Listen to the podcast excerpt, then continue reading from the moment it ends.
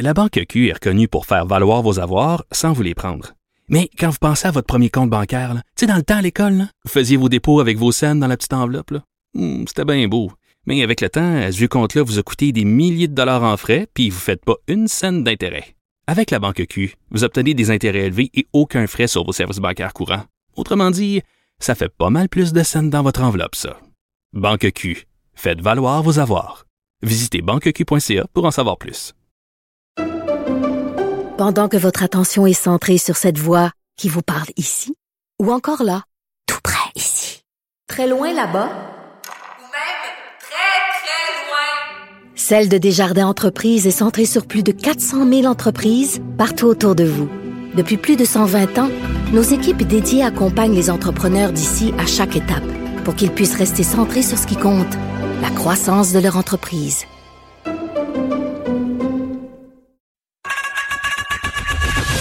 Geneviève Peterson. Une animatrice pas comme les autres. Cube Radio. On est avec euh, Patrick euh, Bonnet, responsable de la campagne Climat-Énergie pour Greenpeace euh, Canada, parce qu'on voulait se lancer vers ce programme, me direz-vous, dans une analyse des propositions, bilan des différents partis fédéraux sur le plan environnemental. On sait que la question climatique est au cœur de cette élection-ci. C'est aussi une thématique électorale qui est chère aux jeunes qui vont se présenter aux urnes le 20 septembre prochain. Monsieur Bonnet, bonjour. Bonjour. Bon, parlons euh, tout d'abord euh, des libéraux, puisque ce sont eux qui sont au pouvoir jusqu'à preuve du contraire. Là, ils ont beaucoup été accusés euh, d'avoir un discours environnemental, mais d'avoir des gestes qui allaient pas en conséquence de ce qu'ils prônaient. Là. Autrement dit, il faudrait qu'ils walk de taxe. Êtes-vous d'accord avec ça? Totalement, totalement. On a un gouvernement sortant qui est qualifié par plusieurs d'incohérent en matière de lutte climatique. Je me rendrais même jusqu'à irresponsable quand on considère l'ampleur de la crise. Pourquoi? Ben, si on regarde le bilan, c'est oui, des promesses, oui, quand même des milliards qui ont été investis pour réduire les émissions, augmenter le, le prix sur le carbone, euh, avec des mesures dans le transport en commun, par exemple. Mais d'un autre côté, des subventions, juste l'année passée, 2020, c'est 18 milliards de dollars pour les combustibles fossiles, le pétrole et le gaz. Souvenez-vous, euh, M. Trudeau poussait pour le pipeline Keystone Excel, essayait de vendre ça à M. Biden, euh, est arrivé au sommet euh, sur le climat de M. Biden avec une cible de réduction de gaz à effet de serre moins ambitieuse que M. Biden, qui était, là depuis trois mois, après cinq ans sous M. Trump.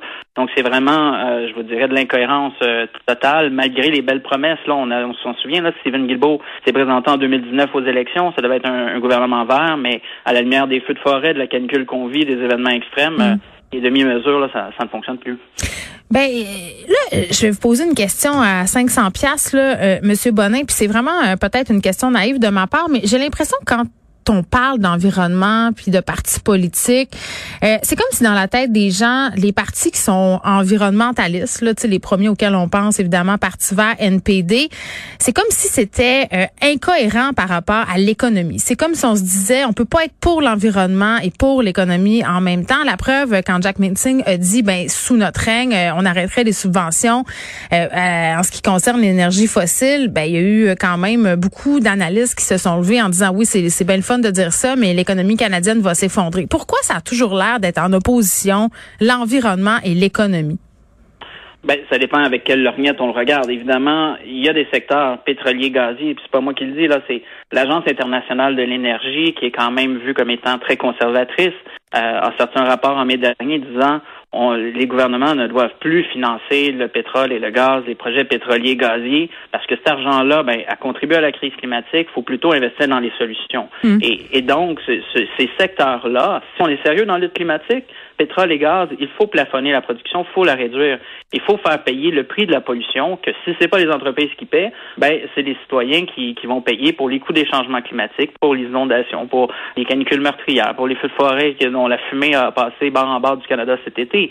Donc, ça fait partie de cette réalité-là. Il y a des occasions de développement. Par exemple, l'électrification des transports au Québec, c'est un bel exemple où on a des entreprises qui fabrique des autobus électriques qu'on vend en, mm. Californie, aux États-Unis. On construit même euh, des, des, usines aux États-Unis pour les produire. Même chose au niveau des bornes de recharge, même chose au niveau du transport collectif avec les trains, les métros. Ouais, il y a des enjeux avec les métros puis l'Inde, là, j'en conviens. Mais euh, il y a des potentiels de mm. déploiement. Les énergies renouvelables au Québec, on est le paradis des énergies renouvelables, malgré que euh, il y a encore beaucoup plus de potentiel à aller loin là-dedans. Donc c'est en fait, je dirais que c'est l'émergence d'une nouvelle réalité qu'on n'a pas le choix de suivre Mm. parce que si on le fait pas, ben ça va être produit un petit peu partout sur la planète et ça l'est déjà produit un petit peu partout sur la planète.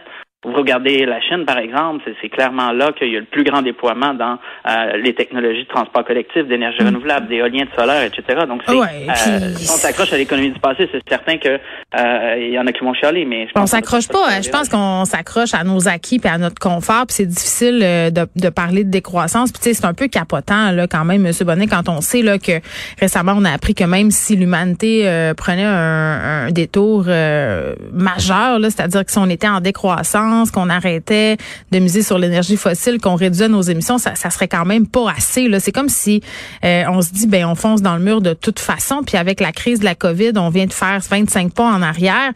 Euh, Qu'est-ce qu'on fait pour faire comprendre aux gens qui est pas minuit moyenne, mais qui est minuit et six? Ben, je pense qu'on les gens comprennent qu'il est minuit et six. Là, Les- Ben, je suis pas sûre. Moi, moi je Ben, parlais à des gens en fin de semaine qui me disent, ouais, mais dans mon temps, on nous disait la même affaire que c'était la fin du monde, que ça arrive pas. Puis il a déjà fait chaud au mois de juillet en 1939. Ben, si vous regardez les, les sondages pan-canadiens depuis les dernières semaines, que ce soit Léger, que ce soit Ipsos, que ce soit Angus Reid, que ce soit la, la boussole électorale euh, de- d'un de vos compétiteurs, les changements climatiques, l'environnement, c'est une priorité pour les Canadiens, Canadiennes, pour les Québécois. De tous âges? Québec, ben, ce- tout âge confondu. Euh, pas- évidemment, il y a des fortes, euh, des tranches d'âge plus fortes, entre autres les plus jeunes et les personnes de 65 ans et plus actuellement, euh, mais ça reste que tout âge confondu euh, au Québec particulièrement par- quand on regarde ça par rapport aux autres provinces canadiennes, là, même en Colombie-Britannique qui brûle actuellement encore là, ben c'est là que la sensibilité est, est la plus forte. Le- L'enjeu, c'est en effet de pas tomber dans le fatalisme et de dire Ouais. on est foutu. Il y a plus rien à faire. Parce Ouais. que la science, elle dit pas ça. Là. Elle dit, OK, on a vraiment, euh, les, les politiciens n'ont pas agi de manière résolue dans les dernières années, années voire décennies. Là, et on se retrouve dans une situation où on subit les impacts. C'est plus dans 30 ans, c'est tout de suite, on les voit.